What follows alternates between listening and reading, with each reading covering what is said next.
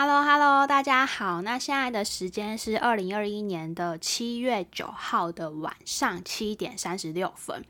那这一集就是要来讲说，哎，最近有人拿郁金香的狂热泡沫来比喻比特币，是不是也泡沫啊？那其实我最近想要来讲这这一集，主要就是我朋友贴给我看，呃，什么《工商时报》的专家以及巨亨网的文章，还有一些 YouTuber 说比特币是很投机，并且比喻它为。郁金香泡沫的故事，所以我今天就想说来分享一下这一集我自己的观点跟看法。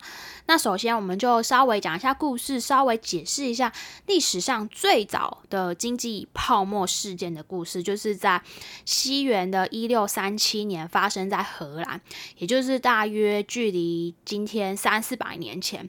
那郁金香呢，它一年只有在春天开一次花，比玫瑰还少。而且它的花瓣的颜色有很多种，很很多样。那越稀有的颜色价格越高，其实这很正常。就是在经济学里，以前老师上课常说，资源有限，欲望无穷。所以呢，越稀有的东西，越有一堆人去想。随着这个需求呢，就是会不断的膨膨胀嘛。聪明的人就是会开始怎么样出售本票，这个就是类似期货的一个概念，就是呃。郁金香它都还没有种好，就先给你开一个票，这样就很像现在的那个预售屋的红单交易一样啊。房子都还没有盖好，我就先给你开一个红单，那房子红单一转手，哇，你又涨了多少钱，又赚了多少钱，就很爽这样。然后他就说：“我靠，抢个那个郁金香的本票，一转手就赚钱，那我还不抢爆？那对不对？”直到郁金香它的那个球金正式的交货才停止。那后来呢，就有人开始动脑筋，动到不是郁金香的那个金球的本身，而是到底可以呃拥有多少高利润的那个本票。然后呢，就开始有人会去抵押自己的房子啊，或者是去借钱买郁金香那个球金的本票。最疯狂的时候，一度一个郁金香球金的本票可以换到一栋市中心的房子，是这样的疯狂。然后呢，反正到了一六三七年的二月，突然就没有人愿意出更高的价钱去买那个郁金香，所以这个时候花式的泡沫经济终于崩溃了。这个就是历史上第一个泡沫经济的事件——郁金香狂热。因为那个时候郁金香的期货跟选择权选择权在保证金使用远期那个票据支付，所以造成那个什么信用腐烂，你可以自由创造很多信用，连那个。菜市场交易的卖菜杀猪的阿姨都开都疯狂抢嘛，自由的进出市场这样。可是，在市场上交易的甚至不是花，因为那个花一下就会凋零。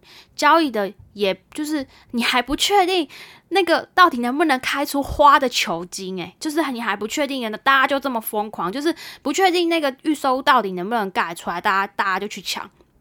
所以呢，起初。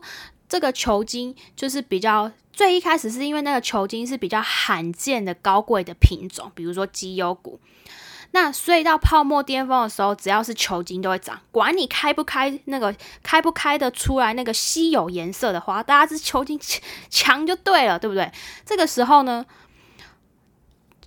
流动性瞬间冻冻结，然后呢，它的票券没有办法去兑现，于是开始抛售潮出现，导致那个郁金香的球金价格一系列崩盘，然后市场就混乱。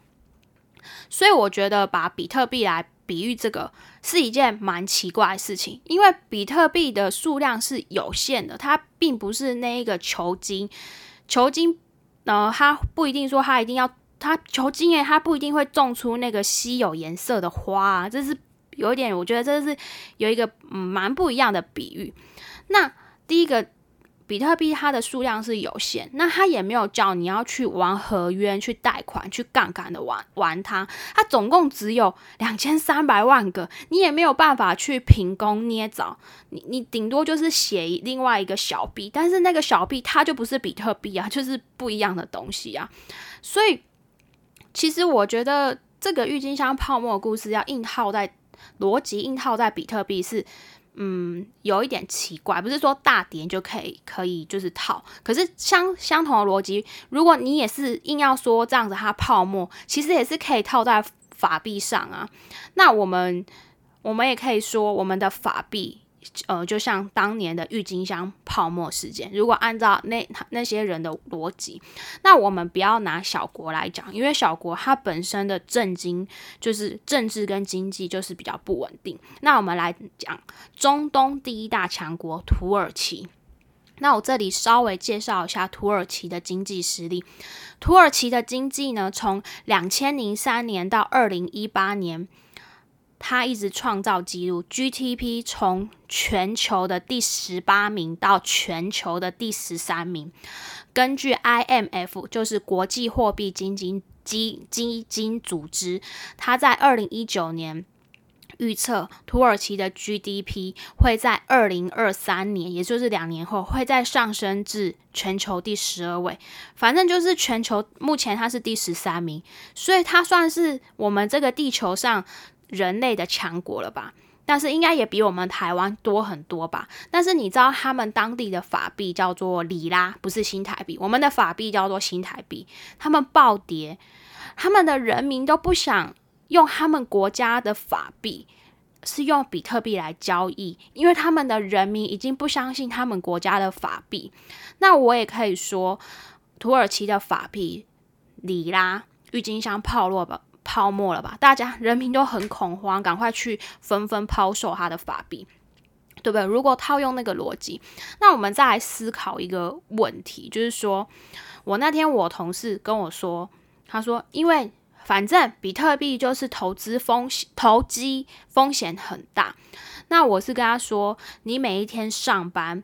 每一个月固定的时间领的薪水叫做法币，风险也是很大的，因为你拿着新台币到全世界各地，比如说你今天在沙漠或土耳其，你要去换个食物，我觉得应该没有比特币来的容易吧？其实也是非常的不容易。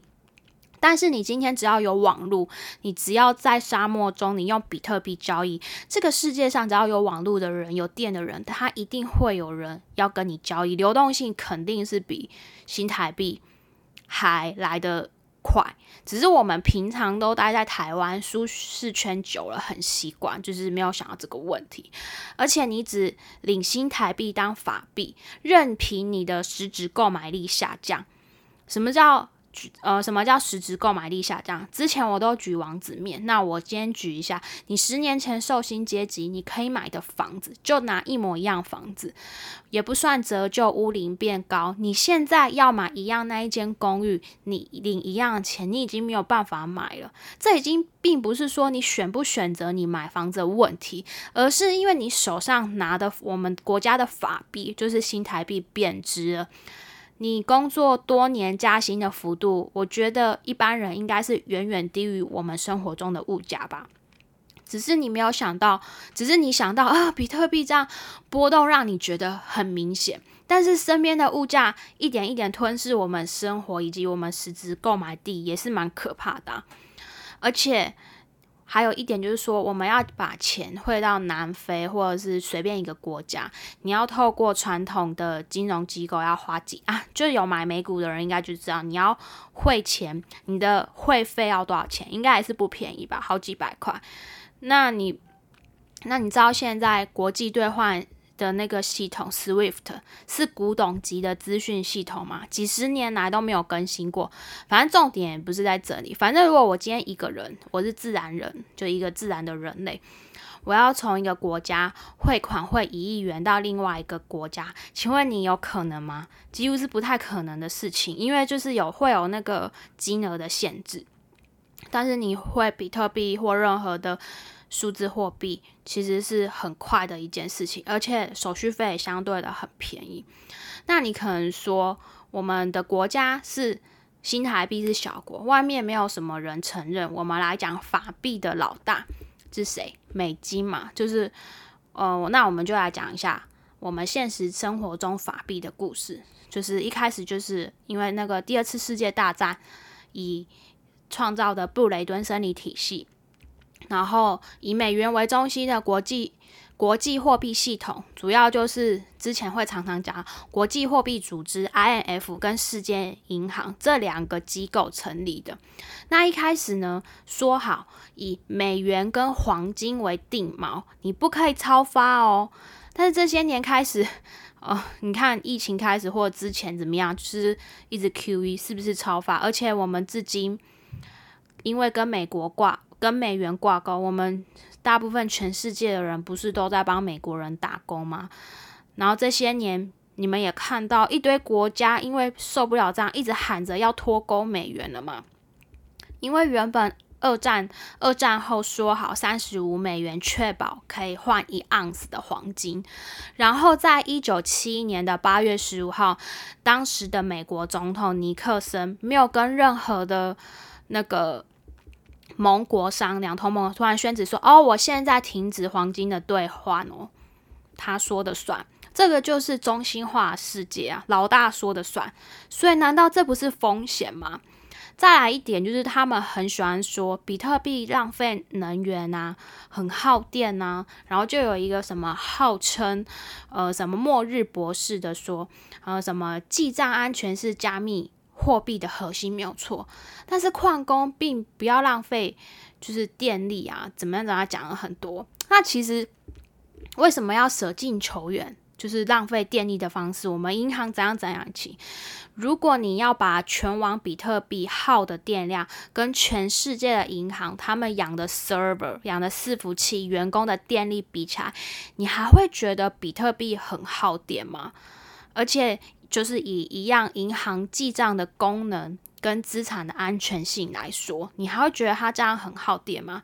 因为有人就是早知道说，哦，我们。比特币所耗的电量跟我们全世界人类看 YouTube 耗一样的电力，然后就会有人靠背说，那至少我们全世界的人都看得到 YouTube，你们比特币只是为少数的人服务。其实讲到这个哦，真的要讲讲不完。其实你不觉得印印买不是印钞票也是很浪费资源啊？我们就看去年消费券，我们花了国库多少钱啊，对不对？其实讲到最后呢，真的是任何金融体系都不可能是完美的。币圈的历史其实也不太长，特别是智能合约的应用，也只是这几年发展出来。从二零一七年以那个 Vitalik 写以太坊发展出来。如果只是用，我觉得只是用现在的眼光去判断它，就是一个骗局，是一个庞氏，我觉得就太可惜了。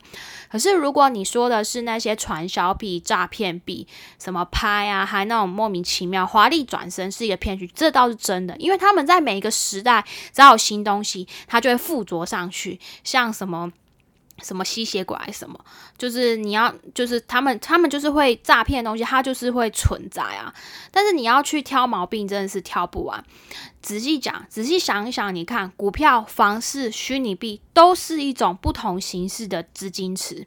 你翻开历史，我们不要讲太远的历史，难道没有崩盘的时候吗？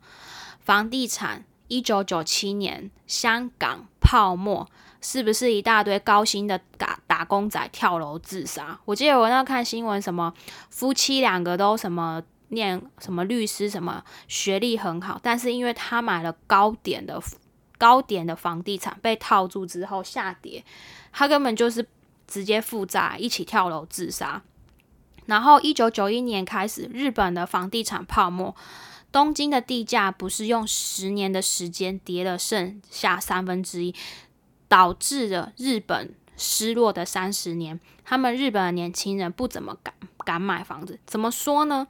你说比特币风险很大，不要说很远，我们就讲近代史，讲附近的香港跟日本的房价大跌，这样比起来，我也觉得你这样的风也是风险很高啊。不过那个像日本那个大跌。是有原因的。我记得我在汇率那一集有讲到日本为什么房价当年会大跌，有兴趣的朋友可以去听听看。反正主要就是因为那个广岛协议。那我就大概讲一下，其实。就是他们那些一直反对的人或怎么样，我觉得就很像你妈永远就是会去嫌你心爱的女人，可能 maybe 是你的老婆，怎么样都可以说她不好。像老人最爱说什么屁股太扁啊，生不出小孩啊。我们根据我们古法怎么样怎么样，怎么样都可以嫌。这个就很像一个世纪的千古难题，几乎每一个世代，大多数的人类都有那个婆媳婆媳问题嘛，对不对？就像，呃，上一个世纪的人类，或者比较早进去股票市场投资的人类，他们通常已经有一个新的观念，很难改变。比如，他们最爱讲、最长的爱讲说，巴菲特也一直靠北比特币啊，说比特币很耗能。有时候我就常常想，他们是不是只认识巴菲特爷爷啊？像那个 ARK 基金，它 ARK 基金被称为那个后巴菲社。巴菲特时代的科技女股神 Cathy Wood，人称木头姐姐的 ETF，她也是很早期，就是比特币几百美金的时候就极度看好比特币，然后就开始投资它。还有什么灰度基金啊等等的一些大咖，而且现在目前大部分的比特币都已经是被大型的机构所所持有。我真的觉得没有什么好拿一个某个投资界知名的人物来说。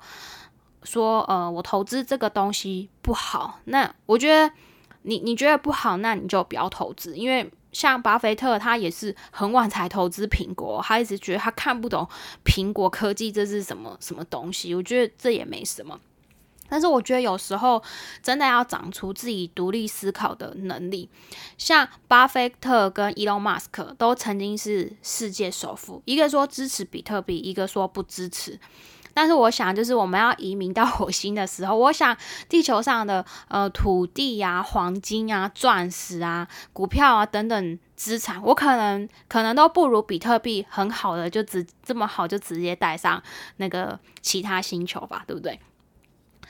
其实我觉得币圈的人通常是年轻人，我觉得也。不意外啊！纵观历史来看，我觉得尤其是长辈，其实很爱说一代不如一代，但是真正的事实却是青出于蓝胜于蓝。事实的证明就是科技一直在进步。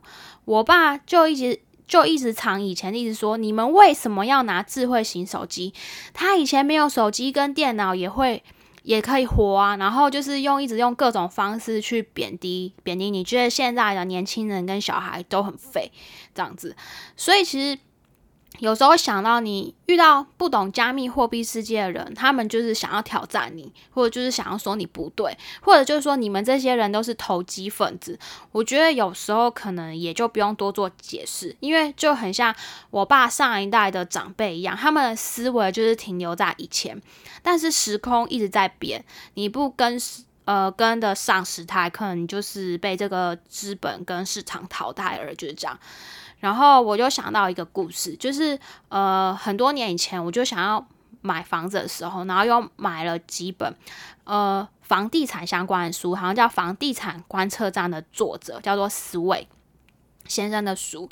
然后我现在想说，回头一看，不都反指标吗？但是他仍然还是很活跃，继续呃继续经营他上他的电视，然后评论跟他。观点，然后他的粉丝数也是很多，所以呢，这要怎么讲呢？如果你当年听他的、看他的书，然后你继续租房子，你深信房子会跌，台湾房子会跌，一样的房，你到现在可能要拿出更多的现金，而且你可能要背更多的贷款。那可能很多背后键盘侠，他花了很多的时间去努力的工作，去掩饰他自己不花脑筋思考的懒惰。这就是像我在有一集叫做《如何度过当前疫情下的积极：现代兵法三十六计》那一集，我记得我有说过一句话。你不要用战术上的勤奋去掩盖你战略上的懒惰。你每天日复一日，好像你很辛勤、很认真工作上班，然后你假日呢也看起来很努力，买了很多理财相关的书籍，然后你也参加了很多社群，还有参加投资理财学习。那这些年下来，你有因为理财让你的生活变得更好吗？让你的生活可以就是过得呃可以更有选择吗？或者不要，要不然就是说，我还有听到有一些网友跟我说，哦，有我，我几年前我就听过比特币、以太币，但是我也用了呃很便宜的价格买，然后呢，我卖掉了。那我发现他们常常的语句是说，哎，我当时也是被新闻洗脑。哎，这个语气是我自己加注，因为他打字的。其实就心理学而言，你责怪别人和怪新闻，其实都是比较容易的，会就是当时让你自己的心情比较舒服，因为你这样就可以对你自己投资行为不用负责任。发生什么事情，你就是怪政府、怪大环境，那你为什么不怪你自己的大脑没有好好的思考，以及独立思考的做判断呢？因为你是不是觉得每一天你去工作都做差不多的事情，反正你下个月就有薪水，对你而言是比较容易的。反正听话照做就好，你下个月就有薪水入账。其实一般教育的本质也是在训练劳工，并不是在训练你怎么去了解这整个资本市场。去如何操作跟赚钱，所以我觉得大部分的人会这样，其实也是蛮正常的。所以呢，选择资讯跟独立思考的观点，我觉得在这个世代是非常的珍贵。虽然我也是 Y 世代，那 Y 世代就是也是称为千禧世代人类，嗯，那大约就是在一九八一年到一九九六年初出生的人类，然后更后面他们称为什么 Z 世代吧。那不管怎么样，就是可能。对长辈来说，我们是属于新兴人类。我是蛮庆幸我生活在这个年代，因为有太多的资讯跟保障让我去挖掘，让我有机会可以去选择我们想要的生活方式。不是长辈最爱说一句话吗？不听老人言，吃亏在眼前。可是你看看他们过的人生，应该已经一只脚踏进棺材了。我觉得有一些通用的经验跟剧本，我觉得是可以听听。也许有相同的故事跟剧本，会在新型的市场用不一样的形式出现。但是我觉得有很大一部分都是他们在他们那个时代的偏见，或者他自己遇到一些特定事件的一小部分。那我们大约约略知道就行。我也觉得不用跟他们太较真。与其就是其实真这些啊，我们其实去仔细思考，像一些艺术品，其实也是类似的概念啊。你没有人在乎它，也就是个屁；但是有人在乎它，就是个天价。就是看有没有人类会接受。你要任何理由接受都可以，你不想接受理由，理由也行。那有时候就会觉得说，不是很多经济学校好像很厉害，然后在市场经济讲头头是道。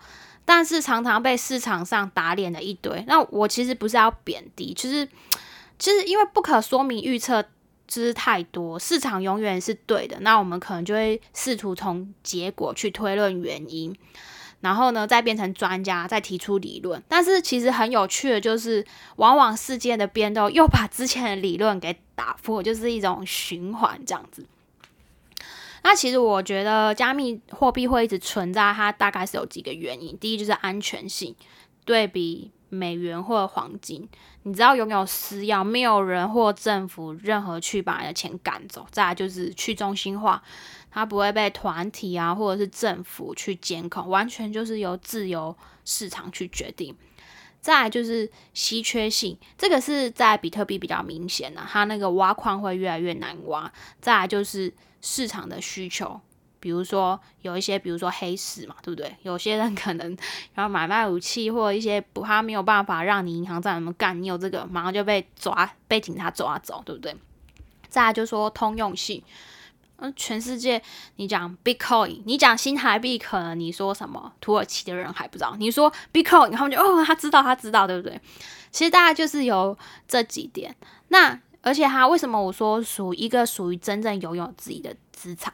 怎么说？假如说你今天我们不要说你有一间房子，你有贷款，你这一间房子你是没有贷款，但是你持有养这一间房子，你还是有需要一些成本的，比如说你五月要缴房屋。房屋税，你十一月要缴地价税，或者你住大楼，你每一个月还要缴那个大楼管理费。像我自己做法牌，我觉得我看到不少人，因为他没有缴管理费，然后被管委会去发动法牌。但是你拥有比特币，你不会因为你没有缴管理费而不见，也不会因为你哪里欠钱怎么样被扣押。所以我觉得这个东西会一直存在。